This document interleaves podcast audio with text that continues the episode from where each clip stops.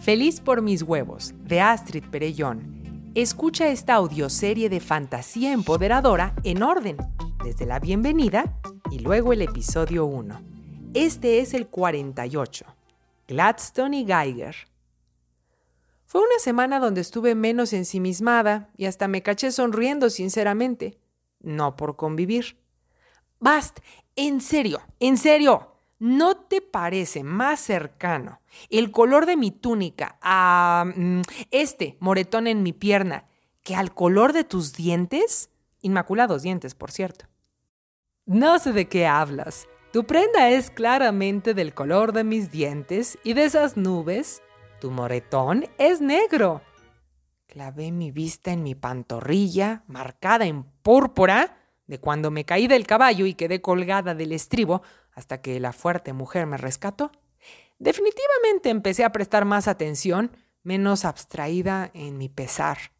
Me había tomado un largo tiempo, pero la rutina que me inspiró el David me había dado ah, raíces y ahora la aparición de la hermosa mujer Nubia había sido mi impulso para mirar hacia las nubes otra vez. Ahora bien, sobre nuestra percepción diferente en cuanto al color de mi ropa, por supuesto que sé que los antiguos griegos no percibían el color azul, para el cual ni siquiera tenían un término en su lenguaje. Pero vivirlo ahora en mi nueva amiga Bast era un fenómeno que encendía mi curiosidad.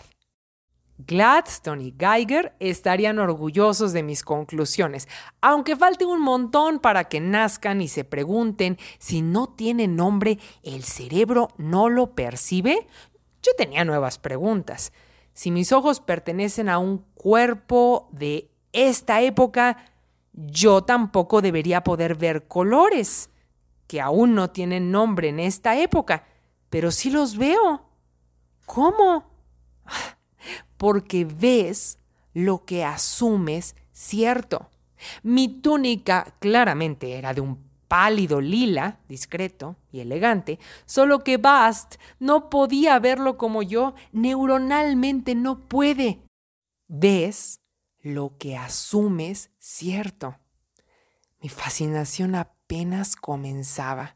¿Imaginas conocer a un esquimal que distingue entre 30 tipos de blanco y su frustración cuando tú, con trabajo, notas que tus dientes están cambiando de coloración por fumar? ¿Ves lo que asumes cierto?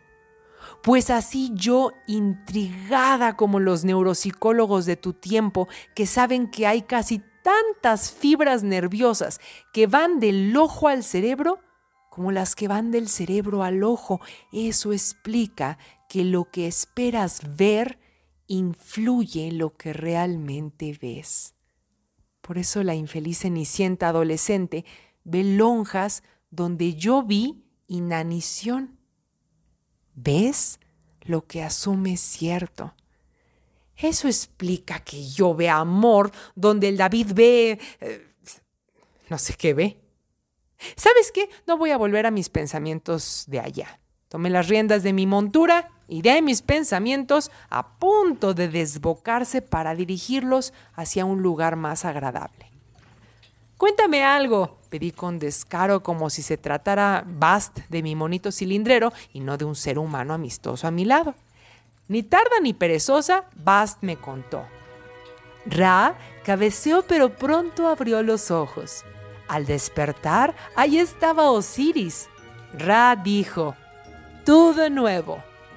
Ah, mm, me tomó unos minutos. ¡Oh! ¡Claro! Porque, porque Ra es el dios del sol y Osiris de la resurrección. Basta acudió la cabeza. Explicas demasiado. Permanecí callada. ¿Sabes, Bast? Si no supiera quiénes son Ra y Osiris, no me hubiera causado gracia. Así que lo que tú crees demasiada explicación es, en realidad, alinear frameworks. No le dije todo esto, por supuesto, lo pensé. No juzgues, deleítate. Canturreó mientras avanzó un poco más rápido en el caballo para ayudar a tiempo a una señora cuyo hijo se deslizaba de su montura por estar quedándose dormido. Todo el tiempo estamos alineando frameworks. Pero ¿cuánto tiempo gastamos queriendo que otros adopten el nuestro cuando en realidad necesitamos hacernos cargo de los propios? Poner en orden la caja de Pandora. ¿Cuáles me sirven? Los pondría en una caja dorada. ¿Cuáles no me sirven? No importa si son reales, irían directo a la caja negra. Pero ¿qué hay de los metaframeworks? Tu visión de mundo determina cuáles frameworks te funcionan y cuáles no. ¿Se puede cambiar tu visión de mundo? Uy, está buenísimo. Estaba lista para volver a hablar con el David. Mi corazón más tranquilo, mis ideas aclaradas. Aproveché la pausa con Bast para cabalgar hasta el David. No me importó que los jinetes me echaran miradas furibundas por cruzar el límite de sus costumbres, que cambiaran de framework. Nada más faltaba. Oye, el David. Detuvo el caballo y con un gesto dejó a sus interlocutores para permanecer rezagado conmigo en lo que la caravana avanzaba. ¿Estás haciendo esto para no incomodarlos?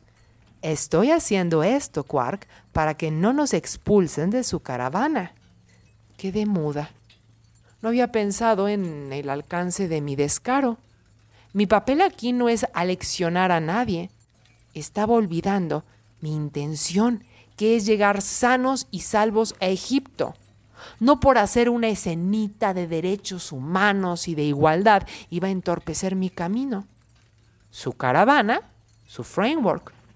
Entendí de inmediato y cambié el mío de sus ideas son obsoletas por el de viajar en su compañía me conviene por ahora.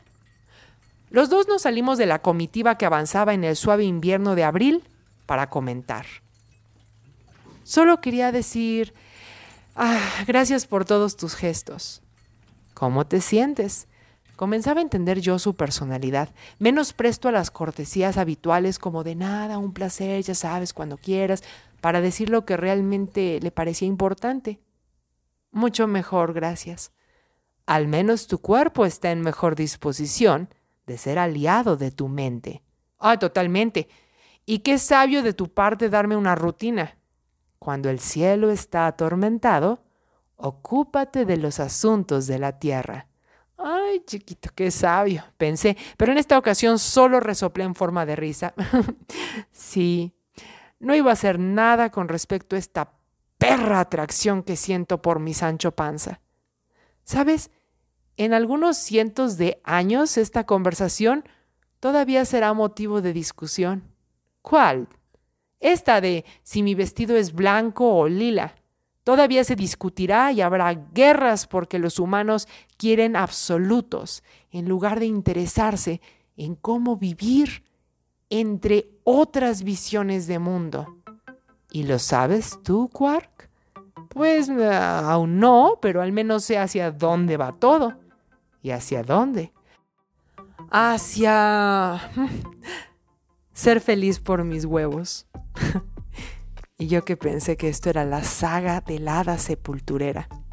Solo soy la representación de todo aquel que está escuchando para llegar a algún lado en su vida. El David sonrió, pero sé que no por entender mis palabras, sino porque se alegraba de verme debrayar como siempre, devuelto el color a mis mejillas y la llama de la curiosidad a mi corazón. No sé en qué acabé todo esto, pero sí sé que tú terminarás apropiándote de tu meta framework, alcanzando tu verdadero poder, comadre, conociendo sus reglas y haciéndolas funcionar para que todo te salga como quieres. Yo no sé en qué acabé yo. Si debo elegir un meta framework o acompañarte a ti a descubrir cómo relacionarte con los otros cuatro hermanos que no son tú. Después de todo, se puede hacer enjambre con quien sea si no tratas de imponer tu visión de mundo. ¿Y el David? No sé qué buscaba él en todo esto. No sé su origin story o su objetivo. Aquel condujo su caballo para volver a la cabeza de los viajeros, pero alcancé a decir, ¡El David! Volteó.